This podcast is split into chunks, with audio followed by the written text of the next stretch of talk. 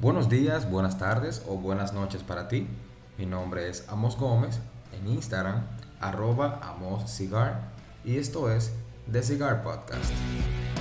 Muchas gracias por escucharme y dedicarme este rato. Espero que sea de tu agrado y así que ya sabes, ve buscando tu cigarro y tu café o tu trago porque ya vamos a comenzar.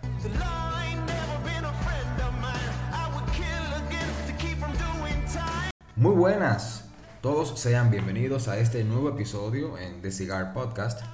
Nuevamente les debo extender mi agradecimiento por el apoyo que me han dado en este proyecto.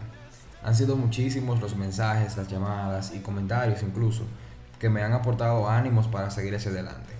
Así que en el día de hoy estaremos hablando de un tema de mucha relevancia en el mundo del cigarro.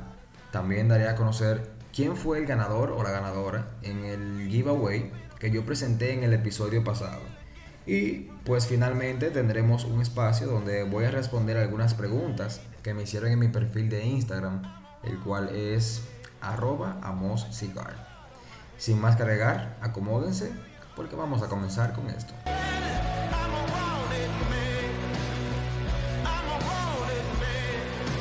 Ya nos conocimos, ya nos reímos un poco y entiendo que es momento oportuno para que comencemos a hablar de la materia. Hoy vamos a hablar de tamaños. ¿Pero cómo así de tamaños? De cigarros, tamaños y formatos de cigarros. Antes de eso, es bueno que sepan que el mundo del cigarro es un universo infinito, como la medicina que todos los días se aprende algo nuevo. Lo más importante es poder disfrutar de la fumada enfocarse en entender lo que se está haciendo, no es 100% necesario tener conocimiento de tecnicismos ni asuntos teóricos para pasar un buen momento de defumada, aunque claro está que el conocimiento nunca sobra. Lo que yo busco con este podcast es guiarlos por el camino que cada uno debe llevar para que puedan hacer las cosas lo mejor posible, resaltando que yo mismo no me las sé todas por eso es que yo estoy comprometido realmente con brindarles informaciones eh, lo más certera posible, lo más específica posible, eh, desde voces que sean mucho más expertas que yo, obviamente. Hay muchísimos factores involucrados en la existencia de los cigarros. Ejemplo, el origen del tabaco, tipos de tabaco, la tierra, la liga, el añejamiento, el curado, etc. O sea, para esta ocasión yo lo que voy a hablar específicamente es de los tamaños y de los formatos. Pero no de todos porque realmente tomaría al menos dos partes o dos sesiones. Y hoy tendremos un episodio introductorio sobre los formatos más comunes y los más consumidos. La pregunta más importante en este caso, ¿cuál sería? Fácil. ¿El tamaño importa? Exacto. Antes de llegar a eso, es necesario que conozcan cómo se mide un cigarro. O sea, cuando escuchamos fumadores diciendo, este cigarro es un 54. Cuando dicen este cigarro es 52 por 5, ¿qué códigos es que se están diciendo? No es que los fumadores hablan en códigos, sino que los cigarros tienen medidas para poder identificar dentro de qué categoría están segmentados. Las medidas se determinan entre el grosor o cepo y la longitud del cigarro. Entonces, el cepo es una medida que se determina por una cifra que regularmente se encuentra entre 26 y 52, aunque claramente existen en menor y mayor de ahí. Pero el cepo básicamente es el grosor del cigarro multiplicado por, por 64 partes de una pulgada. O sea, en español, una pulgada se divide entre 64. De esas 64 partes es que decimos que el grosor o el cepo del cigarro es 48, 50, 52, 54, 60, etcétera, etcétera, etcétera. La longitud del cigarro la mediremos en un rango de 4 a 9 pulgadas aproximadamente, reiterando que las medidas pueden oscilar en menos o más de ahí. Entonces, la combinación del grosor o cepo y la longitud es lo que conocemos como vitola o el formato del cigarro. Entonces ya las vitolas son muchísimas, pero en este episodio yo voy a estar mencionándoles las más usuales o frecuentes en consumo. Antes de continuar, vamos a aprovechar para determinar quién fue que ganó el giveaway en el episodio pasado. Así que lo que estoy haciendo ahora es utilizando la aplicación para tomar los datos de la persona. Primero tomo el link desde la página de Instagram, vamos a la publicación, copiamos, vamos a la app de nuevo, pegamos y le damos a determinar. Así que 5, 4, 3, 2, 1. Tenemos una ganadora. Nuestra ganadora es Madeline LIC. Madeline Guillardo. Guichardo, perdón. Madeline Guichardo. Muchísimas felicidades, Madeline, para ti. Eh, me siento muy feliz de que hayas participado. Muchas gracias por tu apoyo. También a los demás que participaron, le agradezco muchísimo por su apoyo y por su participación. Eh, Madeline, contáctame por Instagram para que podamos coordinar la entrega de tu premio. Ahora sí, siguiendo con el tema sobre tamaños y formatos de cigarros, ya hemos aprendido hasta ahora que los cigarros se caracterizan según su cepo y su longitud. Entonces, la combinación de estas variables es lo que llamamos bitola, en la cual es que vamos a segmentar los cigarros según corresponda. Ahora voy a mencionar algunas de las bitolas más usuales en cuanto a consumo. De estas puedo decir belicoso, que su medida oscila entre un 50 eh, por 6 aproximadamente. Eh, Churchill, un promedio de 47, 50 eh, por 7. Lancero, que oscila entre un 38 por 7, por 7 y medio aproximadamente. Quizá en algunos casos un poquito más largo también. tenemos los Corona, en un promedio de 42 por 5 y medio, 5.7 más o menos los robustos, desde 50 hasta 54 por 5, 5 y medio. Y ya por último puedo mencionar Toro, que en promedio está entre 50, 52, 54, 56 más o menos por 6. Eso es lo más usual. Obviamente que hay muchísimas categorías más, pero para que vayamos comenzando con nuestro aprendizaje, es importante poder reconocer estos formatos en las líneas de, de cigarros que usualmente consumimos. Entonces, habiendo dicho esto, ya estamos listos para poder responder la pregunta que nos hicimos al principio. Por fin, ¿el tamaño importa? Bueno, cuando hablamos de cigarros, el tamaño es muy importante, por la razón de que dependiendo de la vitola en la que está segmentada el cigarro, podremos apreciar e identificar diferentes sabores, sensaciones, notas e incluso aromas. Esto sucede porque un cigarro de mayor o menor tamaño tendrá, valga la redundancia, mayor o menor concentración de tabaco, además de que el cepo o grosor también marcará cierta diferencia.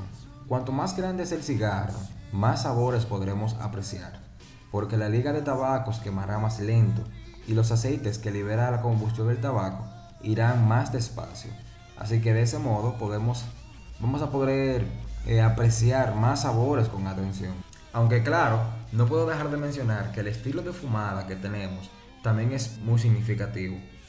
Eh, puesto que si fumamos rápido o lento, esto va a hacer una diferencia en la, en la experiencia que vamos a tener. Por esta razón es que existe un aproximado de tiempo que debe de tomar una fumada según su vitola. Por ejemplo, un robusto debe tomar un aproximado de una hora más o menos. Eh, un toro, una hora con 20. Un lancero, una hora. Y así sucesivamente. La razón por la cual las marcas de cigarros presentan diferentes pistolas es por la, bueno, es más bien con la intención de entregar un producto con una disponibilidad de que los fumadores puedan encontrar diversas experiencias e incluso si tiene un gusto en particular, también que pueda disfrutarlo, que pueda encontrarlo. Yo me tomé la libertad de consultar varios grupos de amigos eh, sobre cuál es su la favorita y el por qué. Entonces, concluyendo con que la población de, de un 100%, el 65% me dijo que prefiere robusto. Estos encuentran una mejor apreciación de sabores y que su estilo de vida les permite en un día normal un tiempo de aproximadamente 2 a 2 horas y media en general para fumar. Con esto, ellos pueden disfrutar aproximadamente de 2 cigarros en promedio. Un 20% prefiere toro, pues les gustan más las fumadas largas de una hora con 20 a una hora y media, con un cigarro siempre y cuando sus sensaciones y sabores sean cambiantes y no lineal. Un 10% prefiere cigarros figurados como belicosos, torpedos y pirámides, porque les gusta el impacto de la fumada cuando sale de la parte estrecha o figurada y alcanza la zona de mayor grosor. Estos disfrutan del golpe de sabor que les ofrece el cigarro en su inicio, además de que el tiempo de la fumada les es apropiado. Finalmente el 5% restante se inclinan por vitolas como Lanceros, Churchill, Culebra, Short Robusto, Corona y Box Pressed, o prensados en español. Estos fumadores generalmente buscan algo en específico. Yo pude identificar que son fumadores con cierta experiencia. De estos me di cuenta que la mayoría fuma más de 3 cigarros al día, pero que su preferencia en cuanto a vitola favorita siempre será entre las que ya mencioné. Mis queridos amigos, hermanos y hermanas del humo, hemos llegado a la parte final de este episodio y quiero dedicarle un momento a responder algunas de las preguntas que me hicieron a través de Instagram. Tenemos a Fafa Aquino, quien nos pregunta, ¿por qué se da el caso que algunos cigarros salen con hojas verdes si se supone que todo es supervisado? Bueno, Fafa, muy buena pregunta. Lo primero es que tenemos que recordar que este es un producto completamente orgánico y natural. Eso es lo primordial. La hoja de tabaco, antes de llevarse a la fábrica para producir un cigarro, agota una serie de procedimientos que son importantes para la misma. En el, en el tipo de tabaco que usamos para, eh, para los cigarros, que es, este tabaco es secado al sol, es inevitable que en determinado momento se dé un caso particular de hojas con pequeñas zonas de color verde irregular. Lo correcto es que el departamento de calidad de la fábrica se asegure de controlar esas irregularidades. Sin embargo, eso es parte del margen de riesgo de todo producto. Ahora, si hablamos de que de 400.000 cigarros, por ejemplo, encontramos 50 con alguna irregularidad, pues estaríamos hablando de un 0.0125% de una inmensa producción. O sea que los números como quiera puede que vayan bien. Hay que ver las condiciones, hay que ver el escenario, todo es posible. Pero, ¿qué te puedo decir? Es probable de que se pueda dar un, un cigarro con un problema, claro está. Seguimos con Frami4, que nos pregunta, ¿cuál es la mejor manera para aprender? Mira, Frami, la forma de encender un cigarro o prender un cigarro va a depender de la vitola o el formato del mismo. La manera más apropiada, según mi experiencia, es acercar la boca del cigarro a una distancia aproximada de una pulgada, una pulgada y media del fuego, si es con encendedor de gas o, o o más cerca si es con fuego de madera o de fósforos. Mira, iniciar, eh, yo diría que con la orilla de la boca del cigarro, girándolo lentamente para que los tabacos vayan calentándose de manera uniforme y luego de esto vas acercando el cigarro eh, al fuego, pero hacia la parte del centro, desde la orilla hacia el centro, para que ya finalmente el calor haga su trabajo. Yo particularmente recomiendo que el primer tiro o calada que se haga con el cigarro, en, encendiéndolo, este, sea hacia afuera y no hacia adentro, porque hay partículas de la ceniza que se va quemando que en un principio eh, si hacemos una calada, un, tiro hacia adentro, inhalando, decir, me refiero, puede que obtengamos una, un sabor o una sensación de tabaco quemado. Pero si realmente no te molesta eso, eh, pues no hay ningún problema. Pero yo también les recomiendo a las personas de que el primer tiro lo hagan hacia afuera y no hacia adentro. Ahora continuamos con Loli Cigars, que ella me pregunta como por vigésima vez que cuál fue ese primer cigarro que yo fumé. Eh, mira, Lori, yo realmente tú sabes que te aprecio muchísimo, que yo te agradezco muchísimo por todo, pero todavía no están listos para esa conversación. Así que más adelante vamos a, vamos a estar hablando de eso. Mayovanés Castillo me pregunta, ¿Saona o Valladolid?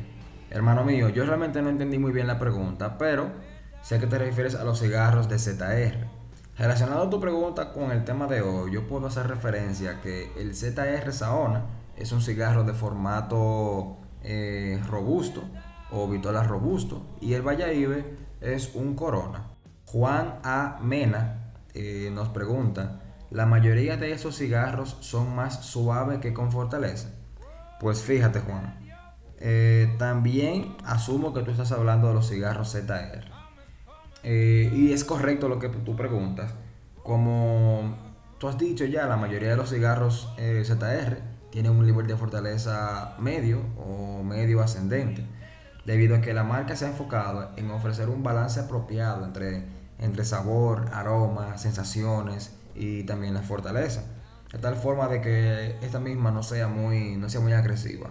Eh, Pedro Julio Cuevas nos pregunta, líder, ¿el retronasal es algo que debe de hacer para poder conocer mejor el tabaco? Muy buena pregunta, eh, Pedro. Y fíjate que sí.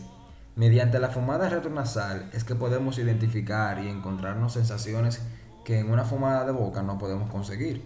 Además de que el verdadero nivel de la fortaleza del cigarro lo podemos medir en retro, como yo comenté incluso en el, episodio pasado. Finalmente, pero no menos importante, tenemos a Juanca1623.